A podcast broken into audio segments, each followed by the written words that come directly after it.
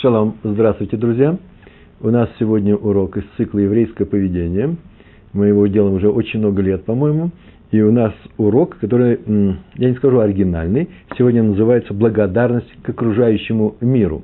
Сама благодарность, тема благодарности у нас обсуждалась, э, была темой для наших уроков много раз. Я уже не меньше семи э, сегодня нашел таких уроков, возможно, их и даже и больше.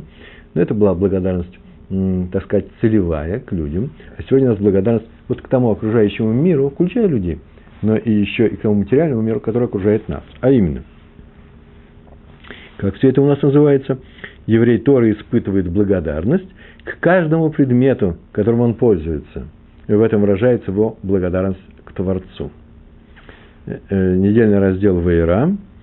И мы сейчас начинаем заниматься этим вопросом, этой темой написан у нас в книге Шмот, 7 глава, 19 стих. Там так сказано. И когда пришло время казни, египетских казней, э, Макот, да, и сказал Всевышний Муше, пророку Муше, так он сказал. Скажи Аарону, своему брату, а дальше идет прямая речь, здесь вообще везде прямая речь. Скажи своему брату, возьми свой посох и простри или протяни свою руку над водами Египта, над египетскими водами, значит, над рекой. Какая в Египте река? Киор называется. Э, Нил, Нилус, да? У нас написано наш Агадот. Это была первая казнь кровью, и в результате вся вода в этой реке, и мы знаем, вся вода вообще в Египте, не знаю, в мире ли, а в Египте точно, во всех источниках, во всех водяных протоках, э, во всех стаканах, во всех бетонах э, вода превратилась в кровь. Кстати, между прочим, вода ведь входит ингредиентом во многие вещи, да? Вода. Квас у них тоже превратился в воду. И вино. В вине ведь тоже много воды. Хотя, с другой стороны, может, это не так. Почему? Потому что из семи жидкостей, которые называются на Талмуде, мы изучаем на тему принятия чистоты, нечистоты и многих других вещей – Э, там есть э, много разных жидкостей, есть вода отдельно, роса отдельно, значит, роса это все-таки не вода по Талмуду, э, вино отдельно, молоко отдельно, хотя молоко и тоже состоит из воды. Молоко состоит из воды, и еще из того, что называется сухим молоком. Это я помню в детстве. И поэтому, наверное, все-таки чистая вода превратилась в кровь. А если не чистая, если взять воду и чем-нибудь развести, она уже не превращалась в кровь. Если она не превращалась, а, э, то где-то граница дистиллированной воды в Египте, наверное, не было. Вода в Ниле уже э, очень такая мутная. Если вы видели, если вы были на отдыхе в Египте, э, она мутная, с илом. Она уже разведенная, да, с землей. И она превратилась в кровь. Ну, значит, наверное, все, что разведенное, тоже превратилось в кровь. А в таком случае вообще все превратилось в кровь. Везде присутствует вода. Э, кроме как внутри камня. Да и в камне тоже вода присутствует. Я могу, у меня доказательства есть. Э, евреи стукнули, Моше стукнул по камню э, своим посохом, Матей, пошла вода. Так что вообще все превратилось в кровь, нет? Это отдельный разговор. Я не знаю, зачем это я начал. Главное, что у нас есть такая вещь, как Всевышний, само пошло. Так Талмуд устроен. Новая тема появилась. Что такое вода, да? Превратилась в кровь. Что такое кровь, мы знаем. Сказал Всевышний Моше, скажи своему брату, чтобы он взял посох и протянул свою руку над водами Египта, в каком-то месте, и она пройдется в кровь. И отсюда мы следующее учим. Мидраши спросили, это Мидраш Раба Шмот. Мидраш Раба есть Берешит, есть Шмот. Э, девят, девятый параграф, наверное, так можно сказать, да? Нет, десятый, девятая глава, десятый параграф. Катют. Так спросили мудрецы. А почему не Моше было приказано э, сделать эту казнь? Почему было сказано, э, чтобы скажи, ты скажи Аарону, чтобы он это сделал? И Всевышний так сказал Моше, так написано в Мидраш, почему он дал это сделать Моше, а не Аарону, а не Моше. Так было сказано, вода, которая хранила тебя от фараона, да, от кого еще она хранила? Когда тебя послали вот в ковчеге, Тева, Тева от Моше, послали э, в ковчеге и охраняла тебя этот ковчег от крокодилов, в конечном счете, от воды и прочих неприятностей жизненных. Э, только э, когда тебя послали по реке, да, э, неужели будет она, эта вода поражена твоей рукой? Это то, что тебе помогало, и ты сейчас это превратишь в кровь. Нет, пусть лучше ударишь не ты, пусть ударишь не ты, а ударит Аарон. То же самое, между прочим, с, казнь, с казнью лягушками, цварде, цварде, цвардеим, да, лягушками. Они вышли из реки, и поэтому то же самое э, сделал Аарон. Почему? Потому что это называется ударить по реке, по воде. Э, это у нас уже в 10 главе будет, 4 стих я записал здесь. И то же самое еще с одной казнью, мелкими насекомыми, которые называются киним, да, современном иврите это вши, ну, неприятные всякие насекомые, которые поедают э, нашу кожу, и это очень хорошо. И тоже написано, это в 10 главе, 7, 7 стих. Э, нужно было ударить, э, что-то сделать с пылью, с пылью, с, с песком, холь, с песком египетским. Он превратился в э, вот в этих насекомых. Э, песок, который защитил тебя, когда ты убил, убил египтянина. То, там написано так, не по закону, лоли фидин, не по закону будет, если ты поразишь этот песок в стране, ты сделаешь ему плохо. Он защитил тебя. Как он защитил? Вы помните, да? Когда Моше вышел своим братьям, которые страдали, страдали от тяжкого труда, от работы, в Перах, и он увидел еще новые страдания, когда их вообще били. Египтянин бил еврея, и э, Моше посмотрел направо и налево, увидел, что никого нету ни в предыдущей жизни, ни в предках, ни в потомках этого египтянина никого нету, и он убил его словом. И закопал его в песке. Закопал, значит, он боялся, что, его, э, что обнаружится это дело. И на самом деле, когда он узнал, что евреи, в частности, узнали об этом, на следующий день ему один сказал, как они ссорились, и он сказал, не ссорьтесь, не поднимая руку. Он его остановил, сказал, ты что, меня хочешь убить, как вчера убил египтянина? Ой, однако стало известно это дело, и он набежал из Египта. Отсюда мы видим, что даже царский сын, а он был на, на Тавкид его был, воспитывался дочерью фараона, он был близок к фараону. Есть э, мнение, что он воспитывался как э, сын фараона. И он убежал. Значит, был такой запрет, такой закон в Египте. Кто ударит, убьет другого египтянина, смертная казнь. Поэтому пришлось ему убежать. Так или иначе, он закопал. Это значит, было опасно. И песок это скрыл. И теперь что? Он с этим песком, этот песок превратит вот в этих самых э, насекомых. И поэтому это сделал Аарон. Почему? Потому что э, Моше, я сейчас не скажу, испытывал хорошее чувство э, к нему. Как мы видим здесь, судя по Мидрашу, Мидраш, Мидраш Раба Шмот – сказано, что это Всевышнему говорит, разве ты не понимаешь, да, что это не ты будешь делать? А Аарон почему? Потому что и вода, и песок тебе помогают. Э, в конечном счете здесь не написано о том, что он сказал, почему не я? Не написано, почему ты приказал, такой странный приказ мы даешь сказать Аарону. То есть, наверное, Аарон это понимал. Есть еще у нас есть другие свидетельства, где, мы дальше скажем, там будет написано, что сам Моше так сказал. Не Всевышнему сказал, песок и вода, которые тебя охраняли. Неужели ты их сейчас ударишь? Он говорит, я не могу ударить их. Э, и тогда он сказал, скажи это Аарону. Так или иначе, так или иначе сегодня у нас тема благодарность к предметам, которые, предметам, которые нас окружают, предметам этого материального физического мира, э, окружает, которым мы пользуемся. Э, понятно, что физического, не духовного. Благодарность к духовным вещам каким-то есть? Наверное, есть. Кто-то пришел и сказал, ой, я так благодарен капитализму там, или идеям, социали, идеям социализма. Все можно сказать. Но главное, что мы говорим о конкретных вещах, которые можно потрогать, с ними что-то можно сделать, их можно сломать. Так вот, если ты получил удовольствие, пользу даже, пользу от какого-то предмета, вот не обращайся с ним, безайон называется, не делай с ними позорную вещь, э, безуй на иврите. Почему? Потому что ты должен испытывать к ним чувство благодарности. А, об этом сегодняшний наш урок. Раф Ильяу Деслер в своей книге, раз я сказал Раф Ильяу, Ильяу Деслер, значит книга Михтаф Мейлияху, и это написано в третьей части этой книги. Очень замечательная книга, я вам советую. Мы с вами так давно учимся, так давно идет у нас этот цикл еврейского поведения, что за это время можно было выучить не один иврит, а два или три, и можно было бы уже и эту книгу тоже освоить, между прочим. Не ходите на мои уроки. Хотя я понимаю, у вас вы заняты, вы все работаете, но э, уже пора уже ходить на серьезные уроки на иврите.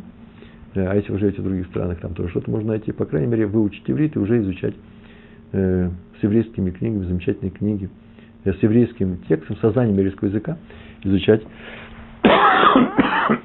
извините, э, эти книги. Чтобы не я их рассказывал вам, эти рассказы, а теорию и, и практику.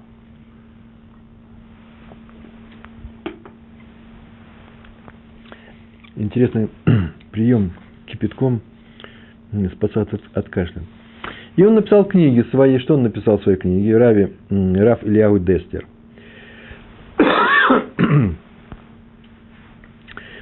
Он так спросил, так за что же нужно быть благодарным воду и песк, воде и песку? Просто вопрос такой. Что такое особенного не сделали? Ведь неживая природа ничего не делает по, по своей воле.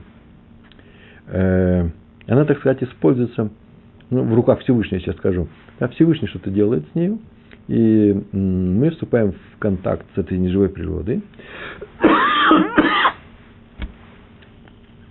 или с вирусами разными, которые на нас нападают. И что можно сказать спасибо можно человеку, э, это, это мы знаем, э, который сделал некоторую конкретную вещь, и сознательно он ее сделал, и сделал нам хорошо. Э, и мы, мы его благодарим. Есть случаи, когда он не сделал нам хорошо, но хотел, тоже мы говорим спасибо. Есть случаи, когда он не хотел нам даже сделать ничего хорошего, но так получилось, что мы воспользовались чем-то его хорошим.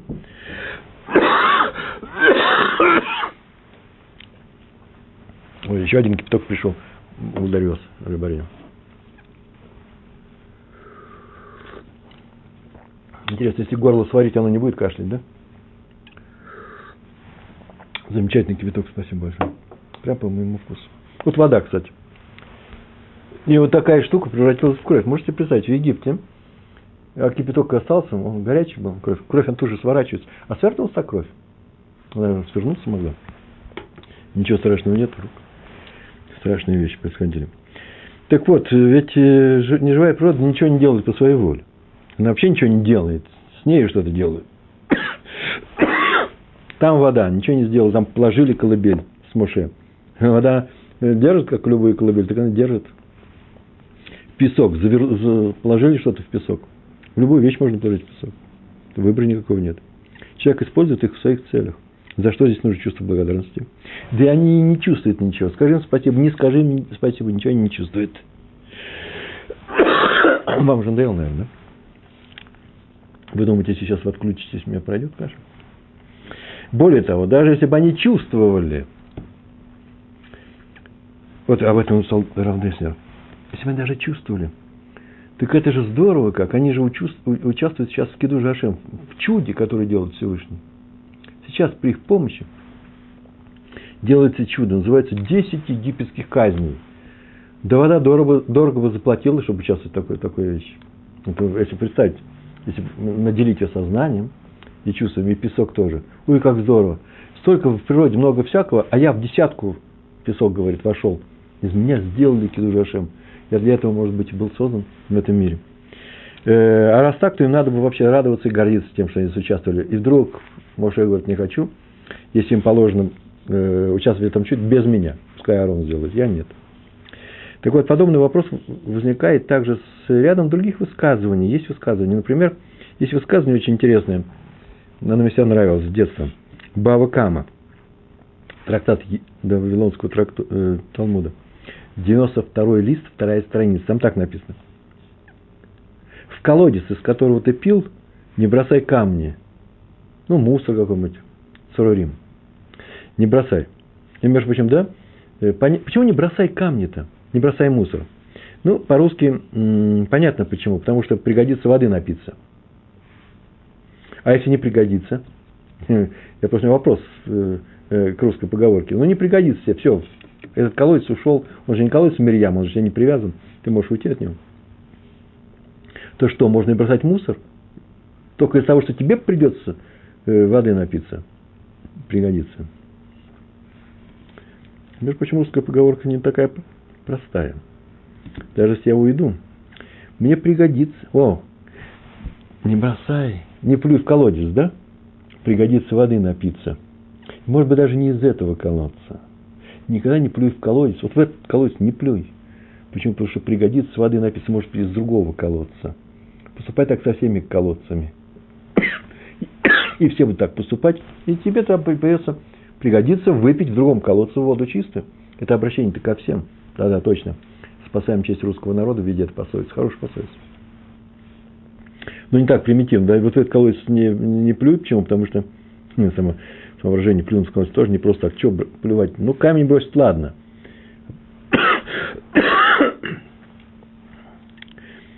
Почему? Потому что тебе э, чисто корыстный интерес такой. Тебе же придется выпить воду.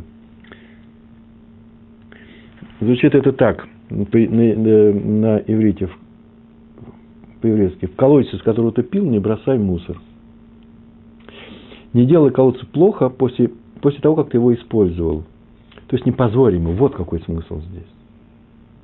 Но почему? Ведь он же не живой, да? Тот же вопрос возникает.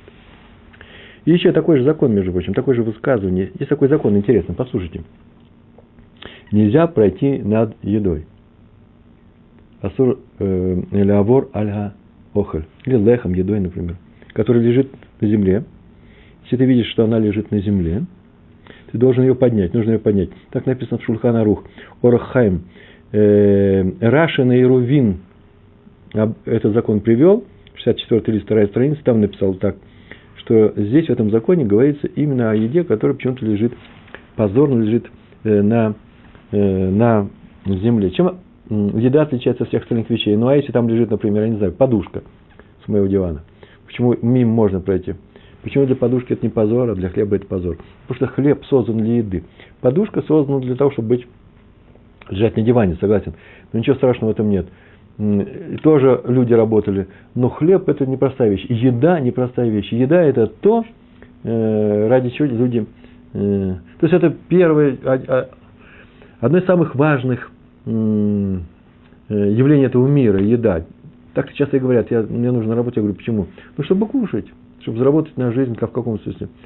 Надо кормить свою семью. Видите, мы же не говорим, нужно что делать. Ареп, что нужно делать нам? Надо, чтобы моя семья жила Э, под кровлей. Понятно, что нужно купить дом, нужно снимать квартиру. Не, мы говорим, нужно кормить свою семью. Еда очень важна.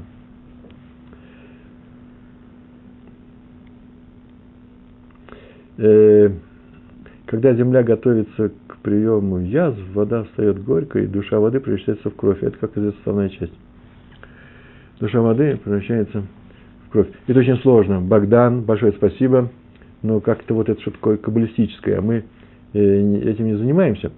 Э, то есть, по крайней мере, здесь. Э, фраза «душа воды превращается в кровь» непростая. Спасибо, я буду думать, да, эту тему договорились. Заходите ко мне в блог, мы, блог, да, мы это обсудим.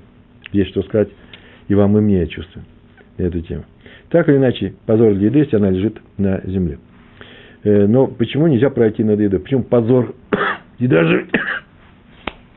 Еда ведь не переживает ничего. У нее нет, не, нету чувство, это, позорить можно то, что может быть опозорено. По-еврейски нет. Даже то, что нельзя опозорить, не опозорится, переживать не будет.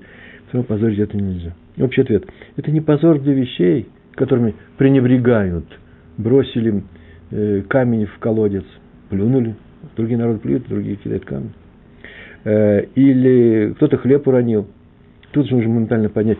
Мы идем по рынку, Механе Иуда, и там, знаете, как шефа, да, лежат помидоры, мандарины горками, очень часто кто берет, это падает, тут же нужно поднять.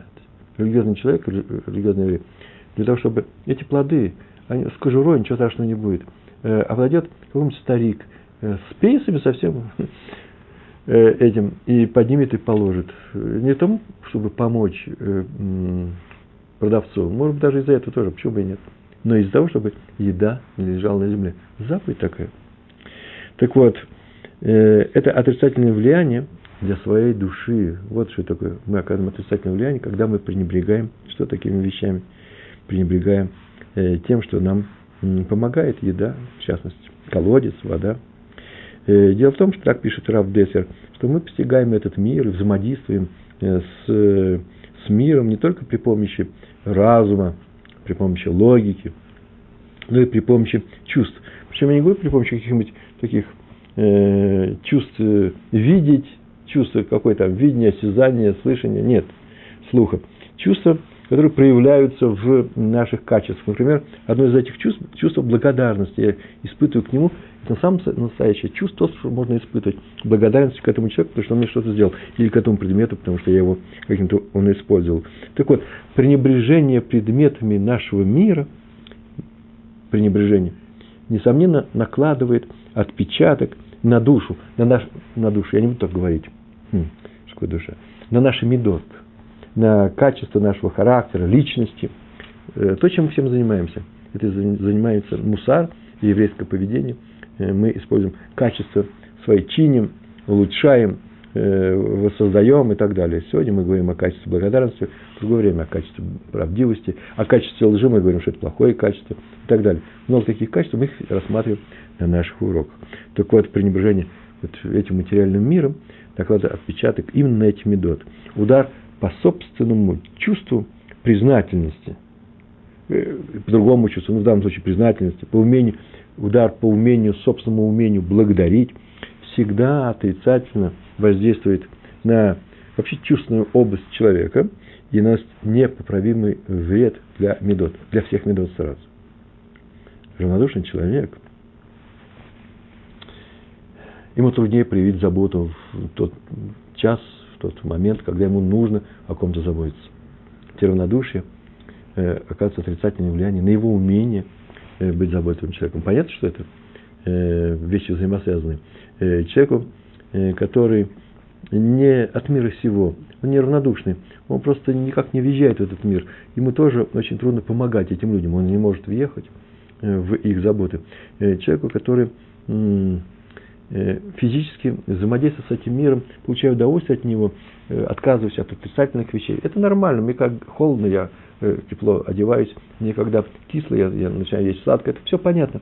Но когда я занимаюсь только погоней, вот именно устройством э, своей жизни, своих собственных ощущений, мне потом будет трудно воспринять чужое горе. Э, почему? Потому что непонятно, почему человек не убежал от него, я-то убегаю и так далее. Раз он не будет воспринимать чужое горе, то он и не будет помогать другим людям, и не будет заботиться о их благополучии. А это запрещается, потому что у нас есть заповедь «Агавта», Лераеха Камоха и люби ближнего своего. Так вот, Моше увидел, что если он ударит по Нилу, это причинит вред его душе, не Нилу. Нил ничего не чувствует. Почему? Поскольку это моментально ослабит его собственное чувство благодарности. И в дальнейшем это обязательно скажется на его служении Всевышнему, а значит на его задаче вывести евреев из Египта. Вот о чем мы сегодня говорим. Теперь мы очень даже хорошо понимаем, почему Талмуд от нас требует, чтобы мы не кидали мусор или камни в колодец с водой.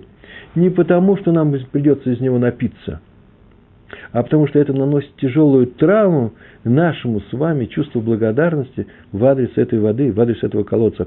И рано или поздно это обернется против нас самих. Вот я прямо сказал, на этом можно вообще весь урок останавливаться. Все остальное будет истории разные и раскрытие этой темы. Или еще я кое-что расскажу, еще может быть новое. Но это самое главное на сегодняшнем нашем уроке.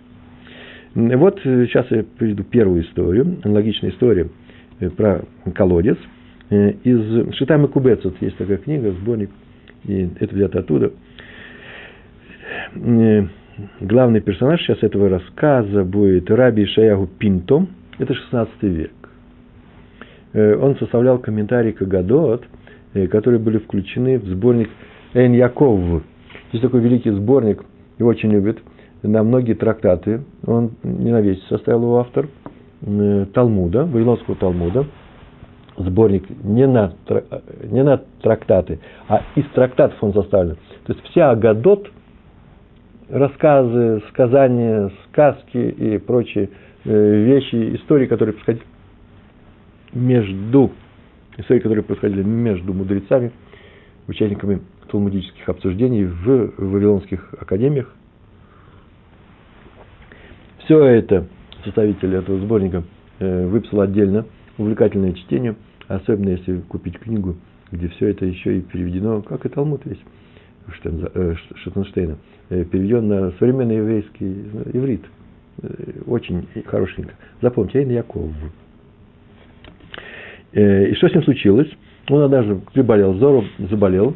Я не знаю, в какой, какой стране, я знаю, но главное не в России. Но главное, как правильно он поступил.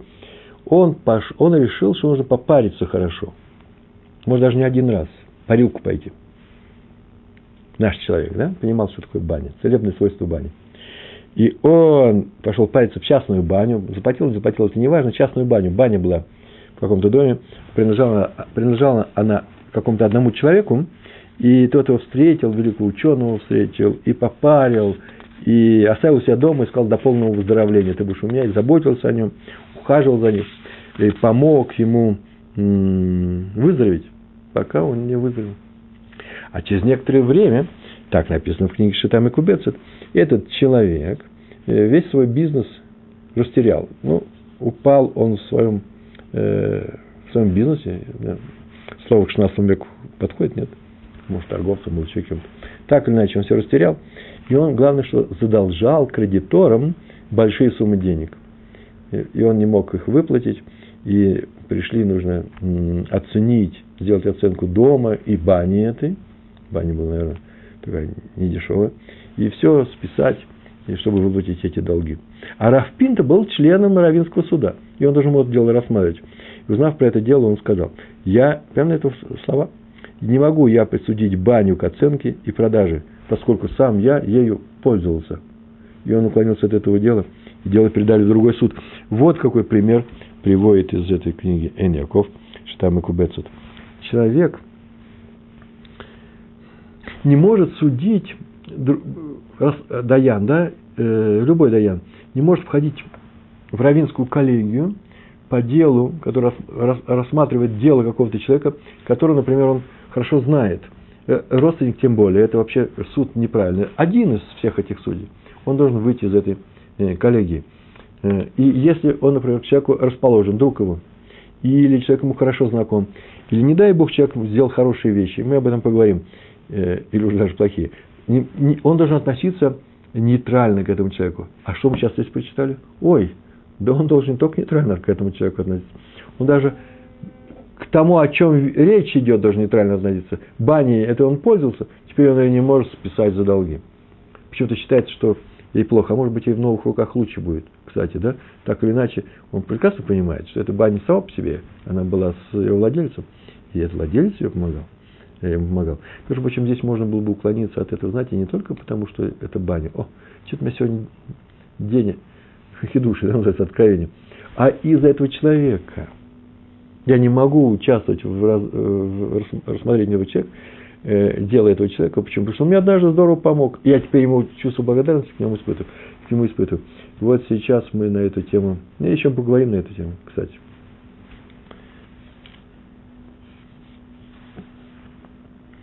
а тем временем Шитам и Кубец это продолжает. У нас там так написано. Э, продолжение такое. Раз так с неодушевленными предметами, бани, колодцы и прочие вещи, то с людьми тем более. Хороший подход, да? Раз так у нас чувство неблагодарности к другому человеку плохо само по себе. Это нехорошо. И мы говорили на эту тему. Здесь еще одна вещь есть это еще и плохое влияние на твое чувство неблагодарности, которое там у тебя внутри. А почему это, кстати, плохо? Почему это скажется плохо на твоем служении Творцу? И, по крайней мере, так, скажем, не будем говорить за умными вещами. Почему это скажется плохо на том процессе, который называется раскрытие твоего потенциала в этом мире, да? У тебя же для чего ты сделал? Чтобы наилучшим образом ты реализовал самого себя. Пока мы сейчас к этому не подошли, и так сказали, что поскольку накладывает отпечаток на твою душу плохое твое отношение к предметам, которыми ты пользуешься, тем более с людьми, которые тебе помогли. И продолжает. О, это место, то место, о котором я сейчас говорил. Есть такой закон, это закон. Даяну нельзя судить того, кто его ненавидит. Нужно узнать, если он узнал, что его ненавидит. И того, кто его любит. В обоих случаях по одной причине, по простой причине. Из-за подозрения в необъективности его суда. А в случае с любящим человеком, кто-то его любит, есть еще одна причина. Почему? Потому что возможно, что вынося свое решение в его сторону, он встанет в сторону любящего человека, любящего того, кто любит его, в знак признательности и благодарности за то, что он ему сделал. За то, что, понятно, да? За то, что он его любит. А раз так, то в этой книге так написано. Смотрите, раз так, то то же самое по отношению к Всевышнему. Всевышнему тем более, раз так к людям. Сказали предметы, люди. Раз предметы, тем более люди. Раз люди, тем более Всевышний. А именно, надо его благодарить полной благодарностью, не делая при том, при этом ничего э, плохого, ничего людям не делая, так он сказал, что противно тебе самому. Это и называется, это и называется благодарить Всевышнего. Вы слышите? Выполнить его заповедь, любить других людей, это называется лучший вид благодарности в адрес Всевышнего. И еще одна вещь. Исход из Египта. Он начался с неблагодарности фараона в адрес Творца. Помните, да, когда ему пришли и сказали, нужно отпусти нас, э, потому что Всевышний просит, чтобы мы ему там устроили праздник, устроили жертвоприношение и так далее. Он сказал, «Э, кто такой, кто такой ваш Всевышний? Э, не знаю никакого Всевышнего, чтобы я его, чтобы я народ отсылал в пустыню. Так он сказал, что не знаю никакого Всевышнего. Явно неблагодарность тому вообще, создателю мира. Мидраш говорит о том, что он прекрасно знал, кто он такой. Это, а если сейчас нынешний фараон, он даже не знает. Знаете, насколько интересно, исчезла память человечества. Видишь, ведь э, и атеисты есть в этом мире, а они неблагодарны этому миру. Ой, мне сейчас это интересный вопрос. Все, все, не отвлекаемся, сейчас я начну заниматься своим вопросом, у меня тема есть, не отвлекайте меня. Ну? Исход из Египта. Начался с неблагодарности фараона в адрес чего? В адрес Творца. И в то же время он начался с чего? С благодарности евреев. Еврейской благодарности. Какая была благодарность? Моше. Моше, прежде чем идти в Египет спасать евреев, пошел сказать спасибо своему тестю Ятро, у которого он жил, попрощаться с ним. Видите, с чего начинается? Он идет помогать евреям, проявив благодарность к Ятро в самом начале. Так написано. Хесед лежит в основе мира, в начале этого мира. Батхилат всего, что существует в начале. Поэтому, если мы начинаем какое-то новое дело, вступаем в университет – открываем новый магазин, лавку, купили, сейчас бы сейчас первые покупатели придут. Нужно сделать какой-то хесед. Почему? И большой хесед. Чем больше мы хесед сделаем, пойдем дадим сдаку, пойдем еще что-то кому-то поможем, устроим какой-то праздник детям, э, отнесем, я не знаю, подарки в соседнюю еврейскую школу, отнесем подарки или еще что-то в соседнюю больницу. Что-то сделать нужно. Для чего? Чтобы была браха с этим делом. Потому что весь мир стоит на хесед. То же самое и здесь нужно проявить благодарность для... Э, э, это будет лучшая браха для нового дела. Так поступил Муше и пошел э, и попрощаться с Ятро. Он не ушел потихоньку. Кстати, между прочим, Яков в свое время, Яков, Авину наш братец, он потихонечку убежал, взял своих всех четырех жен, своих одиннадцать детей, и одна из них жена беременная Бенемином Рахель, и ушли потихоньку от Лавана. Он убегал от тестя. А Моше уходил полное чувство признательности. Может, даже они и праздник какой-то устроили. Откуда я знаю, что праздники делали. Так Лаван сказал, да, догнав Якова, что, что ушел, мы бы праздник устроили. С песнями, плясками мы бы тебя провожали. Вот это сделал Муше. Видите, э, Муше начал с благодарностью. Между прочим, некоторые говорят, я читал об этом, нужно бы сноску, э, что была некоторая неблагодарность Йосефа и его братьев по отношению к, к тому, кто их родил, к Якову. Они же сделали ему царот всем этим. И Йосеф должен был понимать, что так нельзя вести с братьями. Что нужно сделать так, чтобы история кончилась по-другому, чтобы отец не страдал. Отец страдал много лет. И они это сделали, э, сделали по отношению к отцу. Так вот, эта вот неблагодарность по отношению к отцу плохо, любое расстройство человека, которого вообще мы должны испытывать чувство благодарности, называется неблагодарностью. Обидеть мать, сказать грубое слово отцу, э, или накричать на старшего брата или старшую сестру, которые, в принципе, тебя нянчили, помогали, с тобой занимались.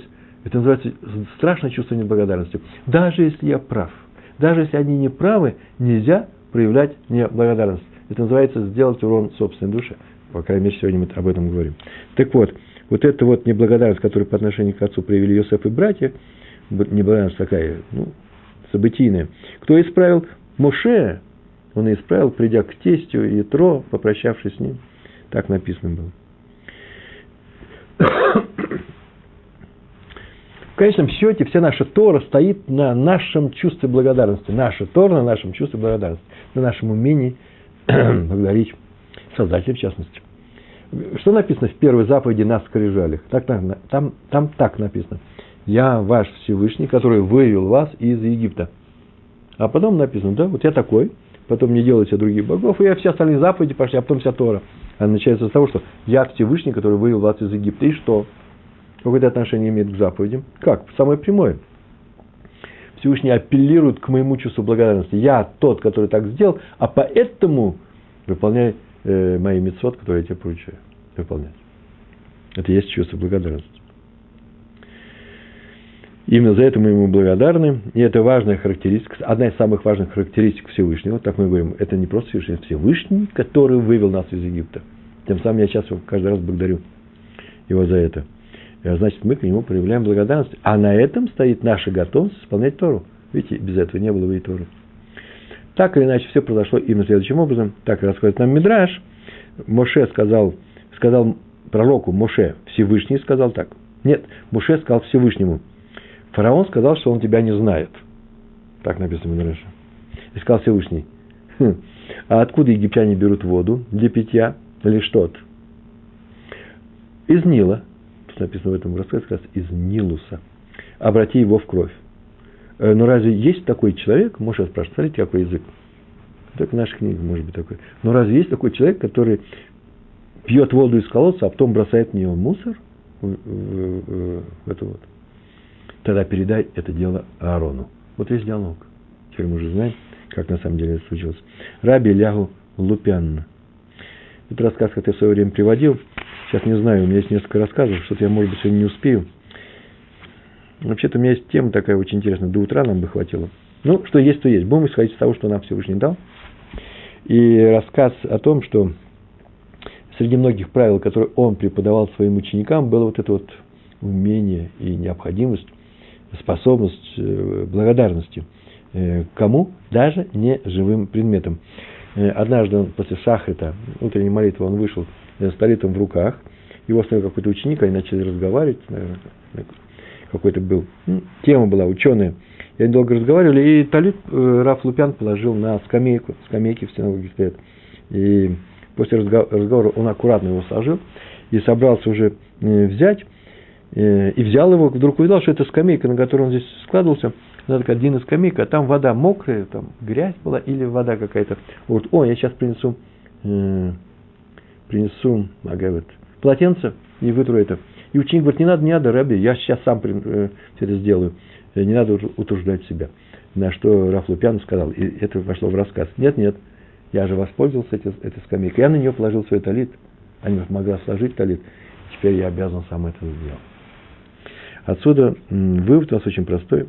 Э, не стоит позорить, вообще нельзя позорить. Нельзя пренебрегать чем? Всем, что нам сделало пользу и даже вещами. Э, даже если в этом позоре нет такого закона, который называется бальташки. Это вы знаете, да? Бальташки это называется э, все, что еще годится для какого-то использования, ну нельзя это выбросить, это нужно использовать. Ну, какие-то границы все это вещь делать. Поэтому, ну, если это э, э, уже никуда не годится, не годится этот пиджак. Я его носил 40 лет. Я ему очень благодарен, конечно, Замечательно, так мне было в нем уютно. Ну, жена сказала, я не про свой пиджак, это пример. Э, жена сказала, что нет, нужно э, нам новый пиджак, у нас свадьба дочери, чтобы только мазальто был у нас всегда. И поэтому новый купим. А это старый, а это старый пора уже выкидывать. Как же выкидывать, я к нему привык. Или как домашние тапочки, знаете, так в них уютно, так хорошо. Так вот, ну что-нибудь сделаем. Ну не бросим их просто в помойку. Ну не знаю, ну заверните во что-то, какую-то коробку. Ну вставайте, вздохните. Только не, брос, не бросайте там на кошку. И вот этого лучше не делать. Э, это называется э, человек, который пренебрежительно относится к, к, к тем вещам, которые его окружали, к собственному уютному миру. Он, конечно же, наносит ущерб своей, э, своим чувствам, да, своим медот и так далее. То есть благодарность к предметам этого мира, это не что иное, конечно, вещь-то у нас является необходимой и постоянной и трудной работой над своими качествами. О, вот теперь, вот мне понравился, как раз хорошо сформулировал. Так в Торе все, кстати. Чтобы нам не говорили, вот это нужно сделать, это нельзя делать. Это не что иное, как работа над своими качествами. Кстати, качество – это тема мусара, а мусар относится э, миру отношений между людьми. Бейн Адам Лихаверо. А это и называется еще одно подтверждение того, что вся Тора – это наш мусар. Вся Тора, без исключения. Не делай другому то, что не хочешь, чтобы сделали тебе. В этом вся Тора. Тора – это комментарий на это. А теперь иди, сын мой, и учись. Так сказал Илей своему одноногому ученику. В этом вся Тора. Сейчас мы тоже так увидели. Это увидели. И еще одно замечание, так поступали наши мудрецы, и праведники, так должны поступать и мы с вами. А если нам скажут, ну, почему праведники опасаются, они опас, боятся за ущерб своей души, своей душе, своим качествам, они же праведники уже. Почему тогда? Им-то нужно беспокоиться о чем-то другом, у них уже все в порядке. Это нам с вами нужно учиться быть благодарными. Они-то уже благодарны всему на свете.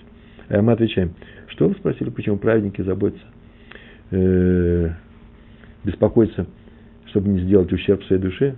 Да потому что они праведники. Вот почему они это делают. Ну, пример можно привести.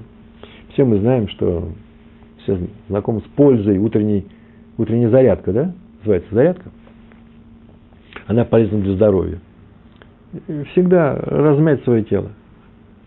Э, а теперь вопрос, кто ее чаще занимается? Простые люди, вот как мы с вами, простые люди, или спортсмены?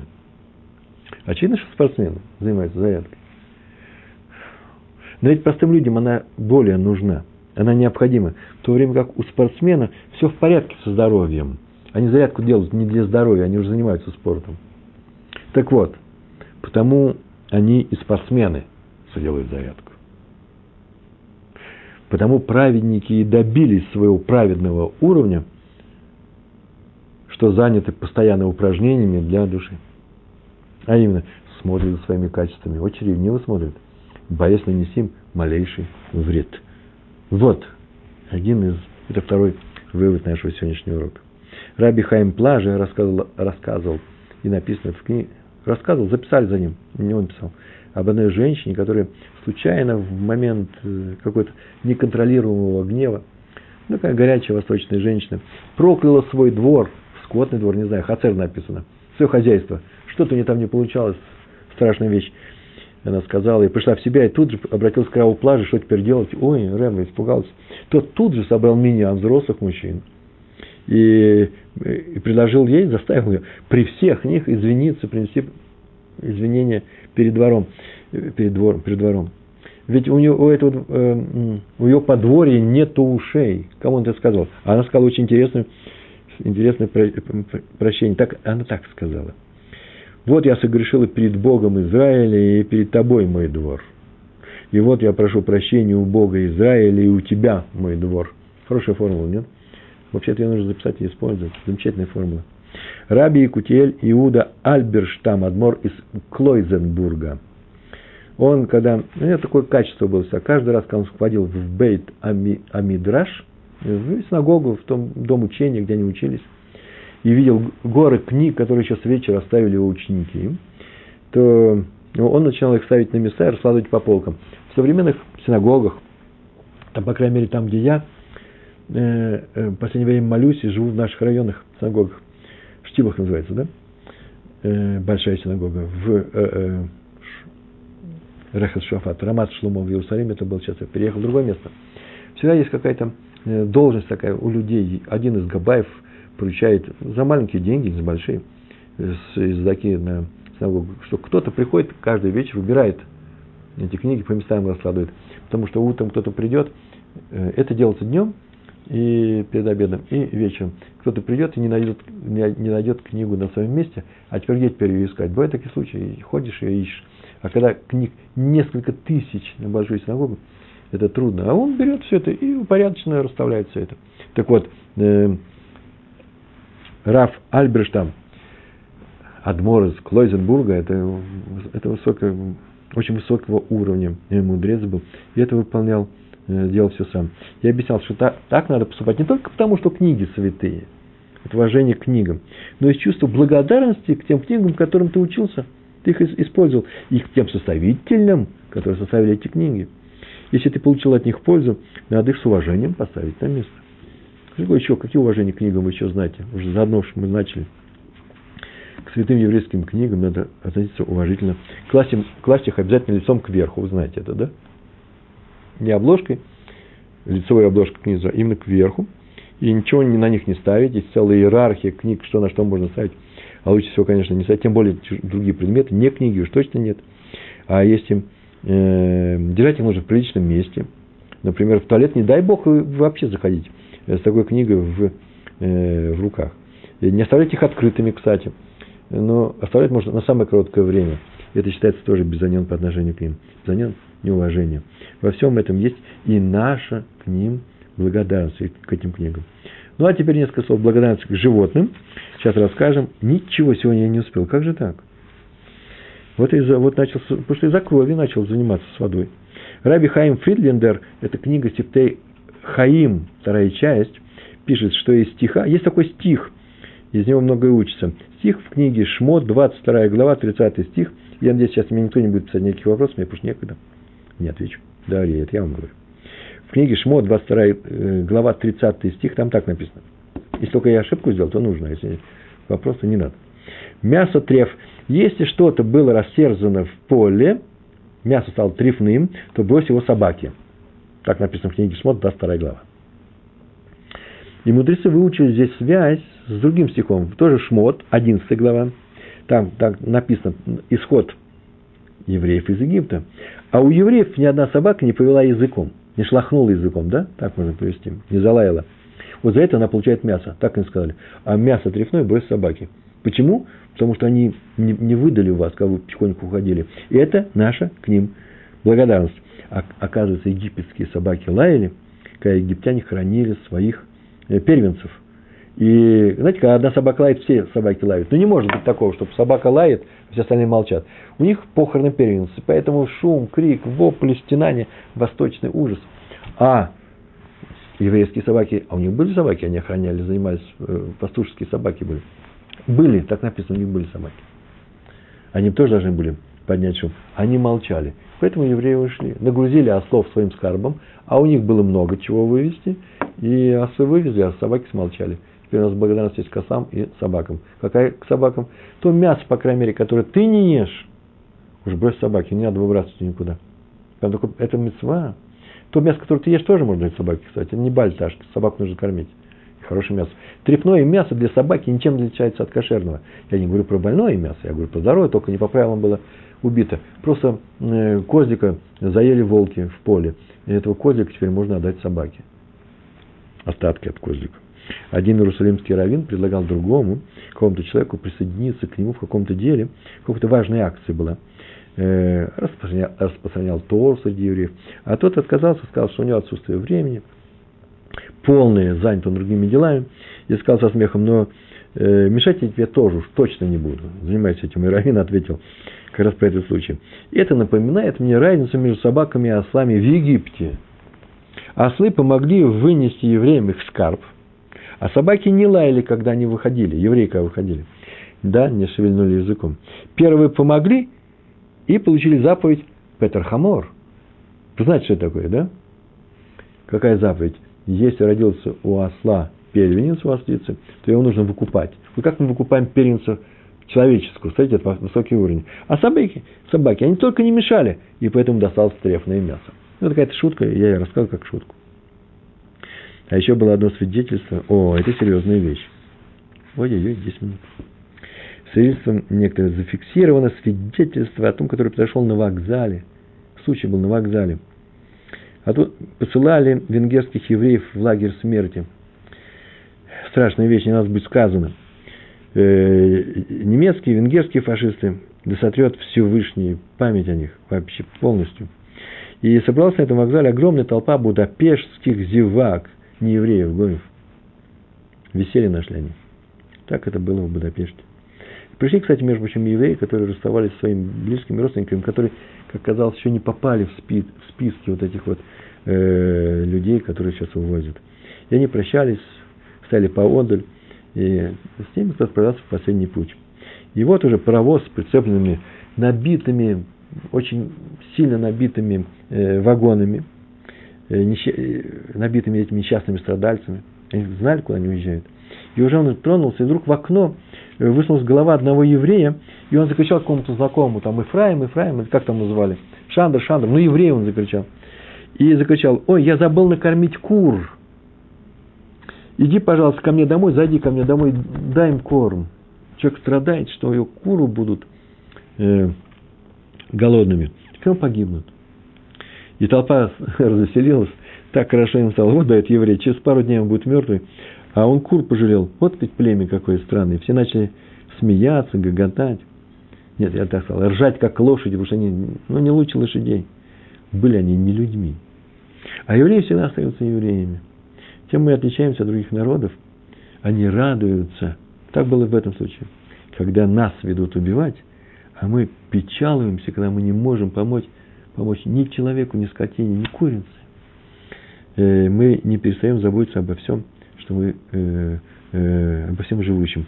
Об этом сказано в молитве. В рахамав альколь масав. Его милосердие на всем, что он сотворил. На всем, что он сделал, мы, он проявляет милосердие. Так должны подходить к этому и мы. Аризаль. Легенда была, он гостил одного праведного человека, кто-то окружил его всяческой заботой. А когда он его покидал, он спросил, что тебе, э, святой Аризаль, э, чем тебе помочь? какое благословение, в благодарность за гостеприимство.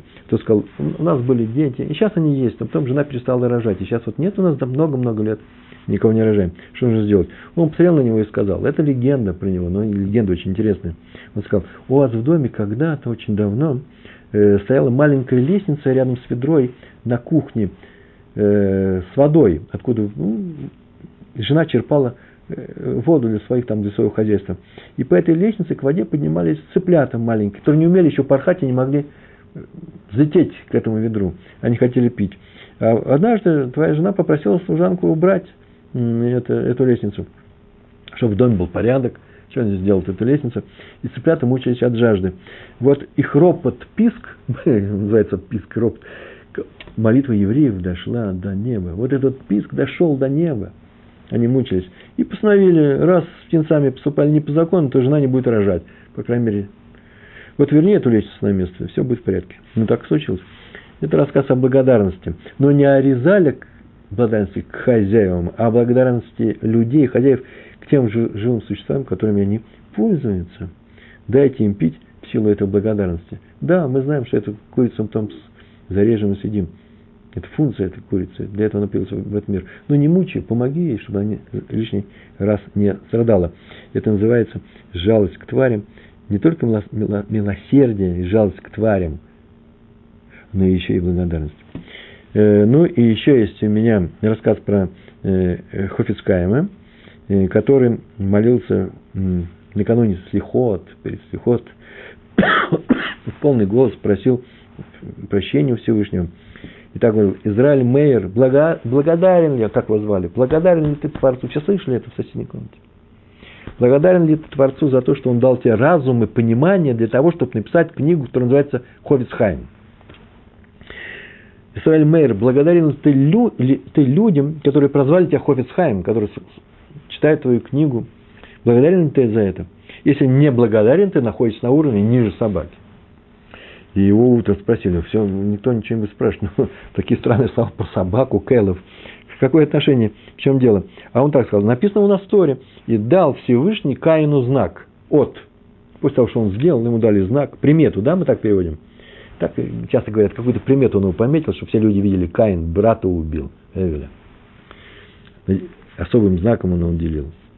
А что это за знак? И вот Мидраш отвечает. Там здесь несколько мнений – в Мидраше написано, сказал Раф Аба, передал ему собаку для соображения. Ну, что это был за знак? И люди видели эту собаку, понимали, что идет Каин. Что он же не слепой. А что это означает? Оказывается, Эвель, Эвель был сильнее Каина. И когда они боролись, дрались, начал все это Каин, потому что он прижимал э, брата к тому, что взяли его э, э, жертву, э, жертву жертвоприношение, а его не взяли, каинское, и начали драться. И Эвель, он его вообще-то склонил к земле, он положил его и собирался убить. Тоже был, как видимо, хорош.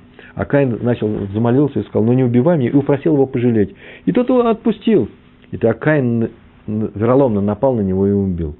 Это называется, Каин не ответил благодарностью в адрес Гевеля, поступок Гевеля. Вот для этого Всевышний дал ему собаку. Что? Собаки, как известно, отличаются праздно, привязанностью к своим хозяевам. За то, что те о них беспокоятся, кормят, дают им кров. Значит, в плохую погоду, который сейчас в Иерусалиме, да, в плохую погоду хороший хозяин собаку из дома не выпустит. О, это же забота о собаке. И собака отвечает преданностью и благодарностью к хозяевам. Тем самым Каин как бы постоянно видел перед собой упрек, сам настоящий упрек. А именно, такой упрек. Смотри, пес и то благодарнее тебя. И если я, так сказал Хофисхайм, если я не испытываю чувство благодарности к этому миру, к людям, то я явно хуже собаки. И мне нужно представлять собаку. Я не хочу быть как Каин. Э, вот у нас еще осталось несколько минут. Я сейчас скажу, заканчиваю. Э, вот на какой ноте я хочу рассказать. Дело в том, что у нас написано в наших книгах, и это серьезная вещь. Это серьезная вещь, намного, это вещь намного серьезнее, нежели того, что как мы ее слышим. Написано, что весь мир создан для меня одного. Это не значит, что э, я стою в центре этого мира. Это не значит, что я должен говорить о, себе как о каком-то очень важном, э, важной величине, что все знали, о, смотрите, весь мир создан ради него. Не, нет, это сказано про каждого. Весь мир создан ради меня. И он на самом деле создан ради меня. Дело в том, что у каждого из нас есть свой диалог со Всевышним. Вот есть диалог со Всевышним у меня. Я и Всевышний. Я попадаю в ситуацию, которая вокруг меня, и принимаю какое-то решение. Это моя реплика в ответ на эту ситуацию. Был вызов, и я каким-то образом принял решение на основе своей доброй воли. Добрый, не знаю, это моя воля. Всевышний, судя по моему решению, он делает не новую ситуацию. У нас развиваются отношения. Если я правильно поступил, он мне дает подняться, он дает новые испытания. Или дает новую ступеньку, новая ситуация возникнет. Если я оступился, он меня будет спасать, помогать мне выбраться из той ситуации, которую я сам создал. Ситуация его но я ее построил, эту ситуацию. Вы замечаете? Я делаю реплику своими действиями, Всевышний мне дает ситуацию, и это реплика Всевышнего. Мы ведем диалог. И больше в этом диалоге никого нет. Весь мир создан ради меня. И даже люди вокруг меня. Нет, понятно, что это совершенно живые персонажи, они э, центровые, но у каждого из них есть свой диалог. Я могу другому человеку помочь его диалоге. Это будет моей уже доброй волей. Так или иначе, если человек что, что угодно сделает со мной, это решение Всевышнего. Для меня это решение Всевышнего. И что не значит, что я могу прийти и сказать, что я сделал другому человеку плохо, и сказал, ты знаешь, что для тебя, для тебя я решение Всевышнего, он меня заставил это сделать. Ничего не заставлял. Каждый отвечает за свои поступки. Иногда у нас есть коллективная э, э, ответственность, вне всякого сомнения, это называется еврейский народ. Но этот мир создан для меня. И если он создан для меня, Скажите, пожалуйста, я не могу, я могу не испытывать к нему чувство благодарности, ведь все это антураж того, чем существую я. Это создано для того, чтобы я проявил самого себя. Это создано для того, чтобы я поднялся в духовном плане в этом мире. В каком духовном плане? Что такое духовный план? Чтобы я научился любить других людей. Чтобы я их любил, чтобы я им помогал. Они не являются центровыми персонажами в моем мире, но я в этом мире занимаюсь тем, что я облегчаю их жизнь, я им помогаю, я их люблю. Я родился для того, чтобы любить других людей. И понятно, что я должен любить Всевышнего, понятно, что я должен любить самого себя, а свою работу, которую я делаю, выполняю ее. У меня есть задание, э, есть много обязанностей в моей жизни. Вне всякого сомнения. Но главным образом, самая главная заповедь в этом мире, в нашей Торе, а это одно и то же, как сказано было Раби Акивы, это заповедь. Люби ближнего как самого себя. Люби его как самого себя. Люби его, как будто он и есть. А это и означает, что я не могу, что я к этому миру не могу не испытывать благодарности. Как здорово, что он существует, и как здорово, что я испытываю к нему чувство благодарности. Уже заодно это спасибо и этому миру, и нашему Творцу. Большое вам спасибо, всего хорошего, успехов вам во всем. Шалом, шалом.